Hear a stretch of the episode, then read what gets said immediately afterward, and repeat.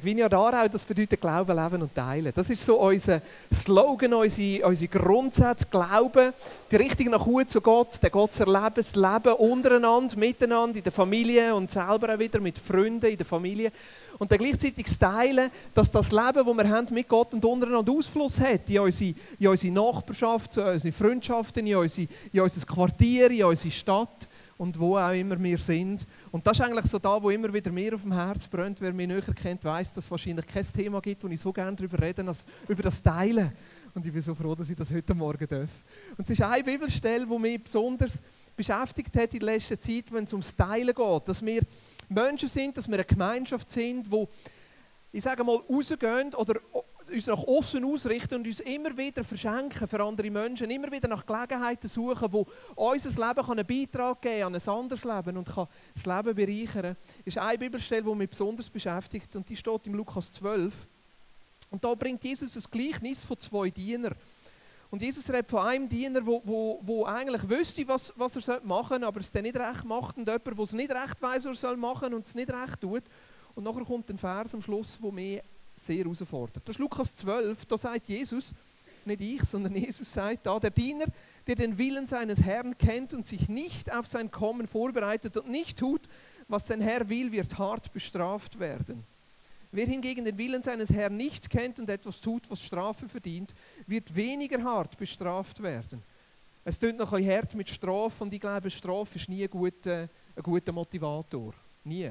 Ja. Und eigentlich möchte ich da, wo ich jetzt sage, gar nicht in den Zusammenhang mit der Strafe stellen. Und gleichzeitig gibt es doch gewisse Sachen, wo Gott in unser Leben hineinlegt, wo wir wüssten, nein, es wäre richtig und da will ich doch eigentlich drinnen leben. Und Jesus sagt der, der eigentlich weiß, was er tut und nicht macht, der wird viel mehr drunter kommen. Oder eins auf den Deckel bekommen. Oder wie? Wir sagen in unserer Familie etwas Herz auf den Kopf hauen. und der, der es eigentlich nicht weiß und nicht macht, der wird nicht so etwas Herz auf den Kopf bekommen. Und jetzt kommt der Satz, der mich sehr herausfordert. Da heißt es, wem viel gegeben wurde, von dem wird viel gefordert. Und wem viel anvertraut wurde, von dem wird umso mehr verlangt. Wer viel anvertraut hat, von dem wird man viel verlangen. Und wer wenig anvertraut hat bekommen, von dem wird man weniger verlangen. Ist ja eigentlich ein normales Prinzip, oder? Ist in der Schule auch so. Wer ein bisschen besser ist, von dem erwartet man mehr. Ich meine, ist in der Familie so. Vom ältesten Kind erwarten wir immer am meisten. Die Elian bei uns sagt immer, wieso ich? Weil du die Älteste bist. Und eigentlich ist das bei Jesus auch so, gell Elian? Ja, sie ist noch da, sie es gehört. Wem ist viel anvertraut? Und manchmal glaube ich, dass das eine Bibelstelle ist, wo Gott speziell für uns Schweizer in die Bibel nicht da hat. Wenn du jetzt Deutsche bist, meine Idee auch. Oder uns Westler, uns, ich sage mal, auf der Sonnenseite vom Leben. Weil wenn wir anschauen, wie es auf der Welt aussieht, müssen wir sagen, wir sind wahnsinnig privilegierte Menschen. Wir gehören zu diesen Menschen und wir müssen sagen, uns ist viel anvertraut. Eine Milliarde Menschen müssen mit weniger als einem Franken pro Tag auskommen. 900 Millionen Menschen sind täglich von Hunger betroffen. Pro Tag sterben 15.000 Kinder wegen Mangelernährung. Ja, ich, ich hoffe, dass ihr jetzt nicht den Gottesdienst verderben, aber währenddem, was wir den Gottesdienst feiern, sterben 1000 Kinder, weil sie zu wenig zu essen haben. In 90 Minuten. 1000 Kinder. Ja, und wir wachsen auf in einem Umfeld, wo wir eigentlich alles haben. Wo wir eigentlich nicht in dem Sinn direkt von so von materieller Not betroffen sind. Im Moment leben 21 Millionen Menschen in Sklaverei. Denken, Sklaverei ist abgeschafft. In sklavenähnlichen Zuständen wo als Kind vielleicht verkauft worden sind, vielleicht in der Prostitution sklavenähnliche Zustände, weil es nicht freiwillig ist, vielleicht als Hausangestellte und sie haben keine Möglichkeit zu entwickeln. Das ist verrückt, 21 Millionen Menschen. Und wem viel anvertraut ist, von dem wird viel gefordert. Ich leite selber ein Hilfswerk und wenn ich auf Menschen zugehe und frage, hey, könntest du uns nicht ein bisschen unterstützen? Manchmal kommt die Antwort, ja, aber in der Schweiz haben wir es doch auch nötig. Wieso das Geld auf Afrika? Und das stimmt, auch in der Schweiz haben wir Menschen, die von Armut betroffen sind, aber bei uns ist es nicht unbedingt die materielle Armut. Bei uns ist es vielmehr der Sinn vom Leben. Was will ich überhaupt? Ja, für was bin ich da? Hoffnungslosigkeit, Orientierungslosigkeit oder gerade auch Kinder, die aufwachsen, die verwahrlost sind oder wo die Eltern nicht können, zerbrochene Ehen, nicht recht Orientierung zu haben. Oder ältere Leute, die allein sind. Auch das ist eine Form von Armut. Und ich glaube, dass wir, wenn wir sagen, ich folge dem Jesus noch und ich glaube an den Gott noch einmal besonders in der Pflicht stehen. Weil wir haben die beste Botschaft, die es gibt. Ich habe mit dem Jesus ein Leben, das über das ausgeht, das ich irgendwo einfach so haben könnte. Ja, der Zuspruch von Jesus, der sagt, ich will dir das Leben geben und das Leben in der Fülle, das Leben, das überfließt. Aber was mache ich mit dem Überfluss? Behalte ich es für mich oder gebe ich es anderen Menschen weiter? Und darum fordert mich der Bibelvers raus, wo Jesus sagt, wem viel gegeben ist, von dem wird viel gefordert. Wem viel anvertraut worden ist, von dem wird umso mehr verlangt. Ich möchte euch ein paar Bilder zeigen. Zeichnen. Ich bin nicht so der Beste im Zeichnen, darum habe ich singen in der Schule. Aber gleich, es hilft manchmal. Wenn, wenn, du die Welt anschaust, können wir umstellen aufs iPad, funktioniert es? Jetzt setzt dich an. Ha, es ist ein iPad, merkt ihr, funktioniert alles. Wie sieht die Welt aus? Wenn du am Abend 10 vor 10 einstellst oder Tagesschau einstellst, meine, viel hat ja mit uns Menschen zu tun, ich zeichne jetzt hier einfach einmal eine Mann und eine Frau. Sieht man das? Super, oder? Wie sieht die Welt aus? Wenn du die Welt siehst, am Abend in der Tagesschau, was siehst du? Was siehst du? Leute? Krieg? Was siehst du? Katastrophen? Was Hochhäuser, die umgehen. genau, darum bin ich wahrscheinlich ein bisschen müde. Wir sind Nacht um zwei mit der ganzen Family. Das war die Idee von meiner Frau, muss ich sagen. Was sehen wir sonst noch? Verbrechen, Skandal, Hunger. Also, ich glaube, es ist fair zu sagen, wir leben in einer zerbrochenen Welt, oder? Können wir das sagen? Wir leben in einer heilen Welt. Und ich glaube, niemand von uns, der hier sitzt, und die, meisten, die allermeisten Menschen, die ich mit ihnen rede, würden sagen, sie sind nicht zufrieden mit der Art und Welt, wie die Welt ist. Jeder von uns hat eine Sehnsucht in sich innen, wo er sich eigentlich nach einer besseren Welt sehnt. Jeder von uns sehnt sich eigentlich nach einer gerechten Welt, nach einer, nach einer Welt, wo Kinder aufwachsen können und nicht abgeschlagen werden, nicht in Sklaverei verkauft werden, nicht Hunger haben und die Sehnsucht in uns innen zeigt, dass irgendeine eine bessere Welt gegeben hat und irgendeine auch eine bessere Welt wird geben. Wieso sage ich das? Der Zustand, dass es Durst gibt, zeigt doch, es muss Flüssigkeit geben, um den Durst stillen. Der Zustand, dass es Hunger gibt, zeigt doch, es muss zu essen geben, was uns den Hunger kann stillen kann. Ja? Also unsere Sehnsucht nach Gerechtigkeit ist eigentlich ein Beweis dafür, dass es irgendeine eine perfekte Welt gegeben hat und irgendeine wieder eine perfekte Welt wird geben. Jetzt aus biblischer Sicht heraus hat es die Welt eigentlich gegeben, wo Gott den Mensch geschaffen hat, Adam und Eva, und die Menschen eingestellt hat in eine perfekte Welt.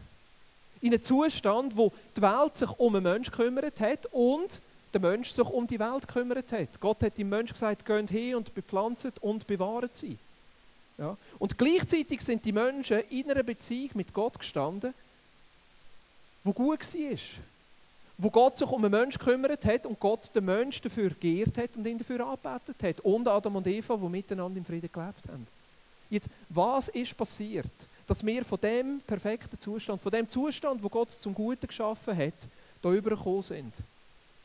Von der Bibel her ist die Erklärung ganz einfach. Der Mensch hat sich entschieden, das Heft selber in die Hand zu nehmen. Er hat sich entschieden, ich bin jetzt der Chef, ich nehme sie in die Hand. Adam und Eva, die gesagt haben, wir wollen selber Gott sein. Und das wiederholt sich bei dem Einzelnen von uns. Der Zustand, wieso so unsere Welt kaputt ist, ist, weil sich der Mensch im Mittelpunkt stellt, weil ich mich selber zu wichtig nehme. Und durch da ist zuerst einmal unsere Beziehung mit Gott kaputt gegangen. Unsere Beziehung untereinander ist kaputt gegangen. Und schlussendlich ist auch unsere Welt, unsere Gesellschaft, unsere Umwelt, die leidet daran, dass sich der Mensch selber zu wichtig nimmt. Es gibt genug zu essen auf dem Planeten, es ist einfach ungleich verteilt.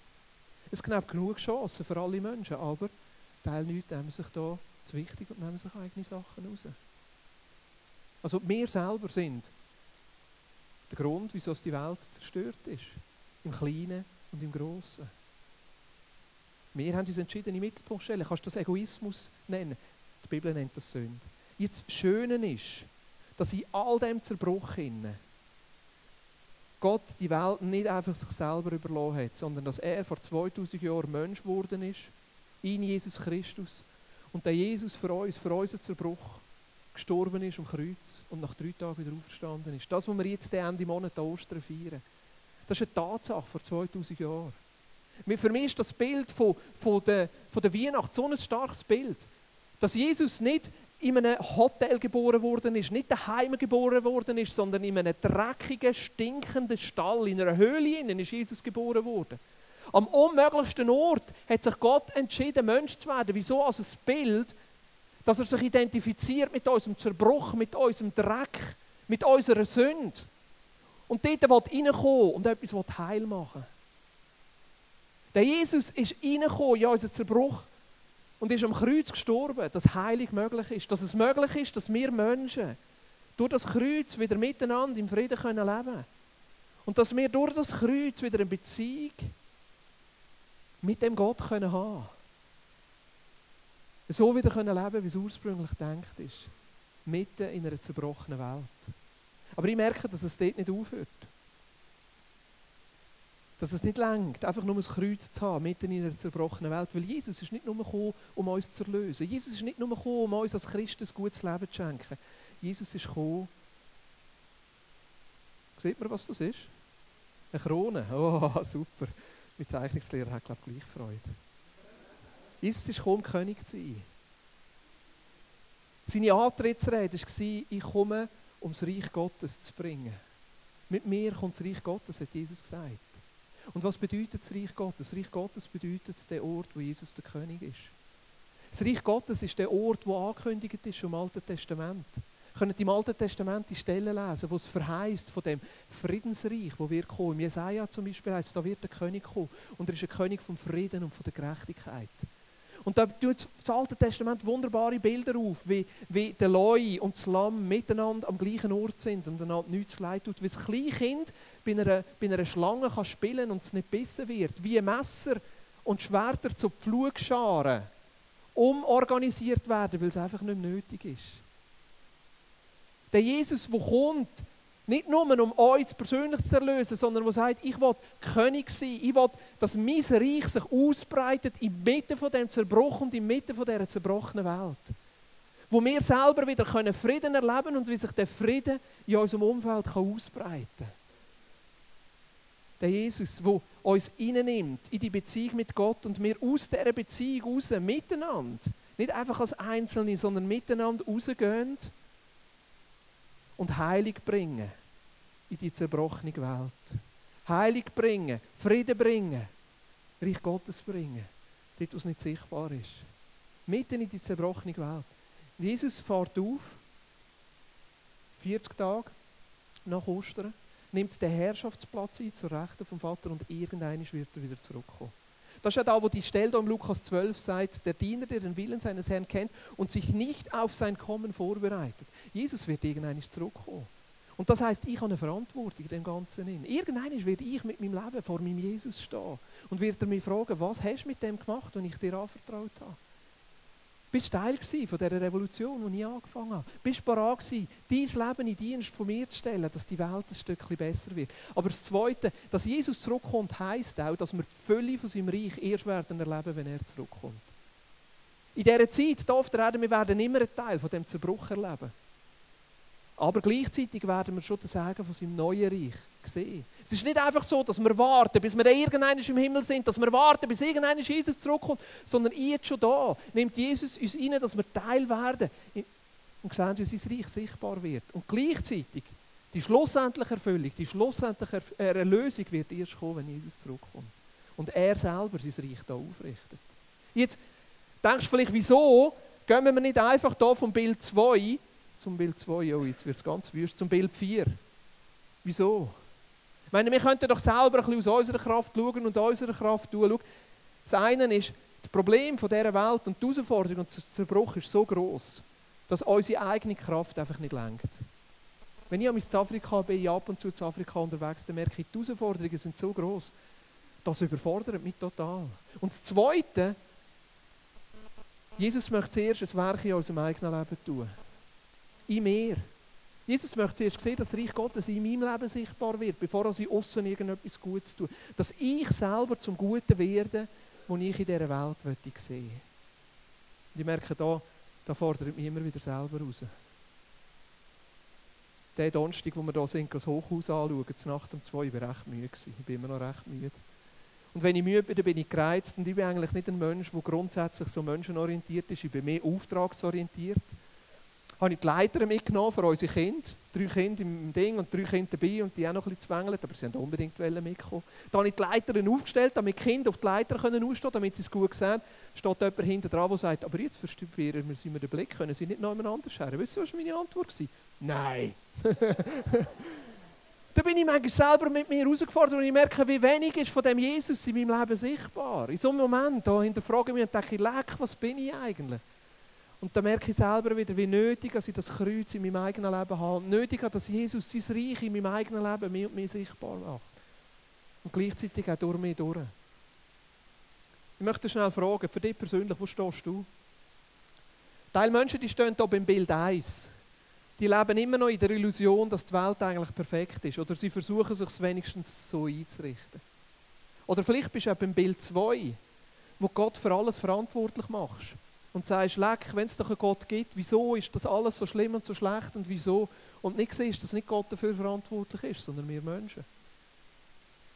Oder vielleicht bist du beim Bild 3, wo du das Kreuz schon erlebt hast. Oder kurz vor dran stehst und denkst, ja, eigentlich, eigentlich möchte ich gerne das Kreuz in meinem Leben haben. Ich merke es doch, ich brauche es doch.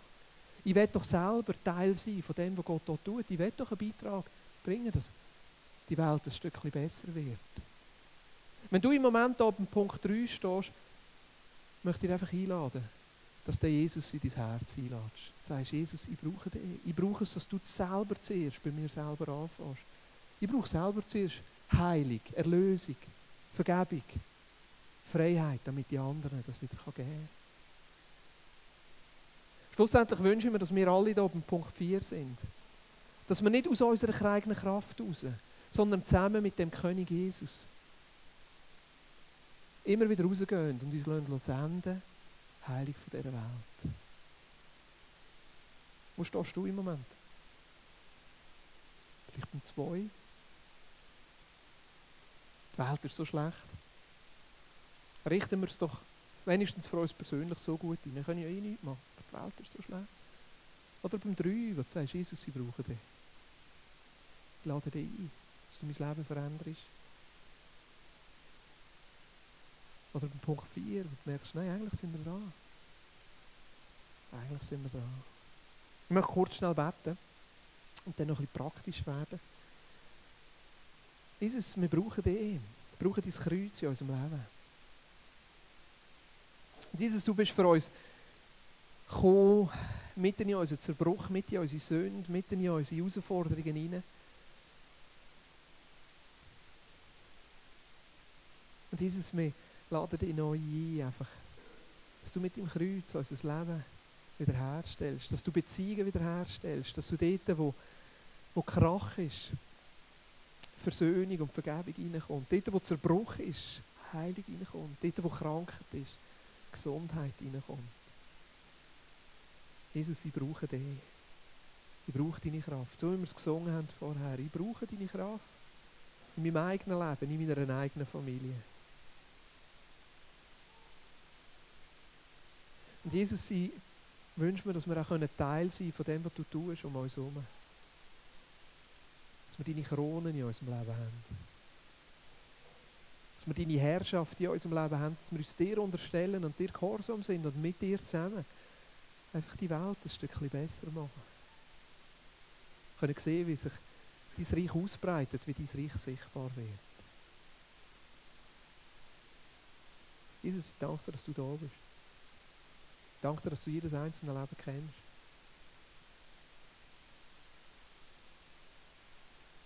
Amen. Ich möchte euch drei kleine Beispiele zeigen von Sachen, die in der letzten Zeit passiert sind in unserem Umfeld. Und ich gemerkt habe, das passt da so gut rein. So gut rein, weil es einfach so ganz praktische Beispiele sind, wie wir können rausgehen und Heilig bringen und das Reich Gottes sichtbar machen. Das erste ist ein, ein weiterer Kontext von Afrika. Ich war ja in Afrika, ich bin regelmäßig in Afrika. Und dort machen wir zwei Sachen. Das eine, was wir machen, ist mit dem Hilfswerk dass wir Bildungsprojekte ermöglichen.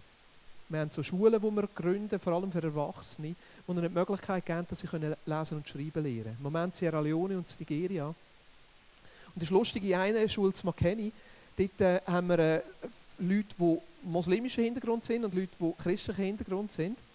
Und das ist immer ein bisschen herausfordernd. Wie machst du das? Weil unser Angebot steht immer allen Menschen zur Verfügung. Wir haben vor allem viele, viele ältere Frauen, die wegen ihrem, also ich sage Ihnen, wegen Glauben von ihrem Mann, muslimischen Glauben, nie haben können in die Schule gehen ja, Bei vielen Moslemstämmen jetzt in Westafrika ist es eigentlich klar, Frauen brauchen keine Bildung.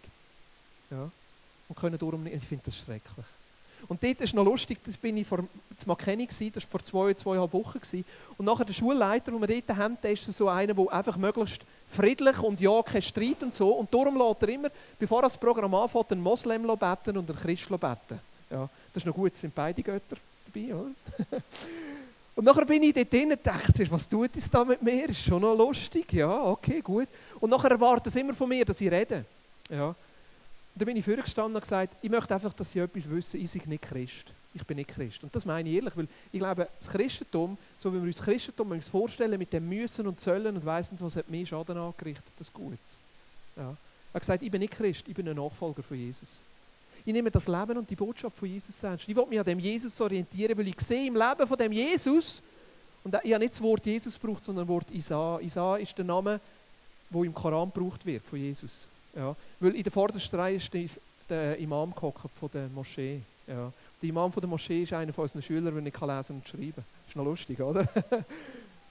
Nachher habe ich von dem, von dem Isa erzählt und dass, unser, dass mein grösster Wunsch ist, dass sie lernen lesen und schreiben, dass sie sich können entwickeln können, aber dass sie selber für sich können lesen was der Jesus bedeutet, dass sie selber in der Bibel können lesen können und sich selber ein Bild können darüber machen können. Und dann ich das Gefühl, wir sollten noch eine Gebetszeit machen. Dann haben wir eine Gebetszeit gemacht, haben wir einfach offen gebetet. Nachher hat Gott so Eindrücke geschenkt, was er möchte tun. Und ein Eindruck war, dass ein junger Mann da ist mit einer Beininfektion, wo ihm das Bein fest wehtut.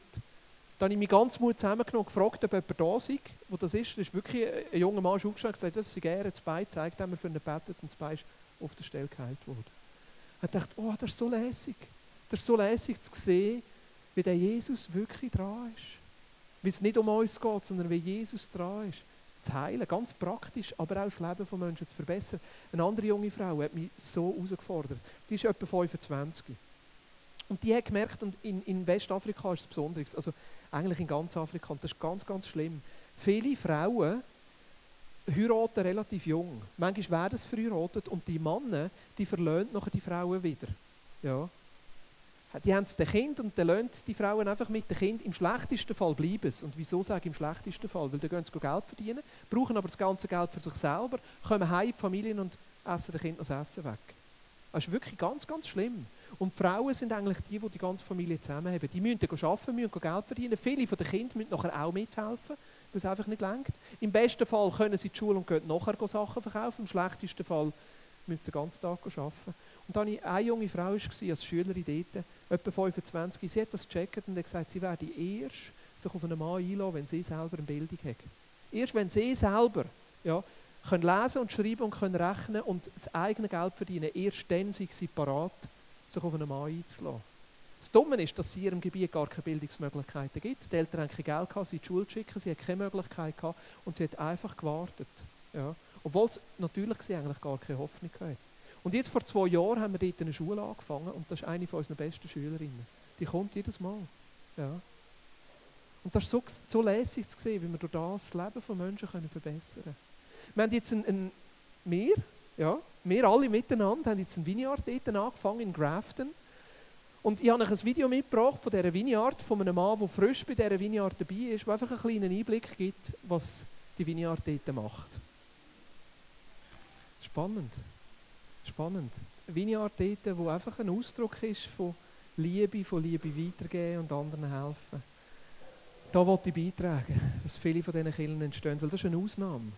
Das ist eine Ausnahme in Westafrika. Viele von den Kirchen, die wir dort haben, geht es eigentlich nur darum, zu nähen, äh, ein eigenes Imperium zu schaffen und nicht wirklich einfach dort in der Gemeinschaft und zu gehen. Wir sind jetzt dran, zweite Vineyard zu gründen, mit dem Ziel, in den nächsten drei Jahren zehn Vineyard dort zu gründen. Das sind vor allem die Leute, die dort sind. Und sie sind froh, einfach, wenn wir können mithelfen und unterstützen ja. Mein Ziel ist sicher, einiges pro Jahr dort zu sein und mitzuhelfen. Wir machen das zusammen mit unserem Partner von, von Nigeria, wo das andere Mal auch einiges pro Jahr wird gehen. Ja. Das zweite Beispiel ist aus unmittelbarem Umfeld von meiner Mutter. Ich finde, sie ist wirklich, Mami, du bist für mich ein Vorbild, was du machst. Und sie engagiert sich einfach vor allem für ältere Menschen, unter anderem. Ja. Schauen wir noch hin, wie sie, was das für sie heisst, einfach sich, sich zu verschenken und ähm, das Reich Gottes sichtbar zu machen. Ich finde es schön zwischen ihnen, dass sie sagt, es ist ein bisschen eigennützig. es hilft mir selber und das merke ich, das ist eigentlich, wenn wir uns verschenken, das größte Geschenk ist auch wieder für uns selber.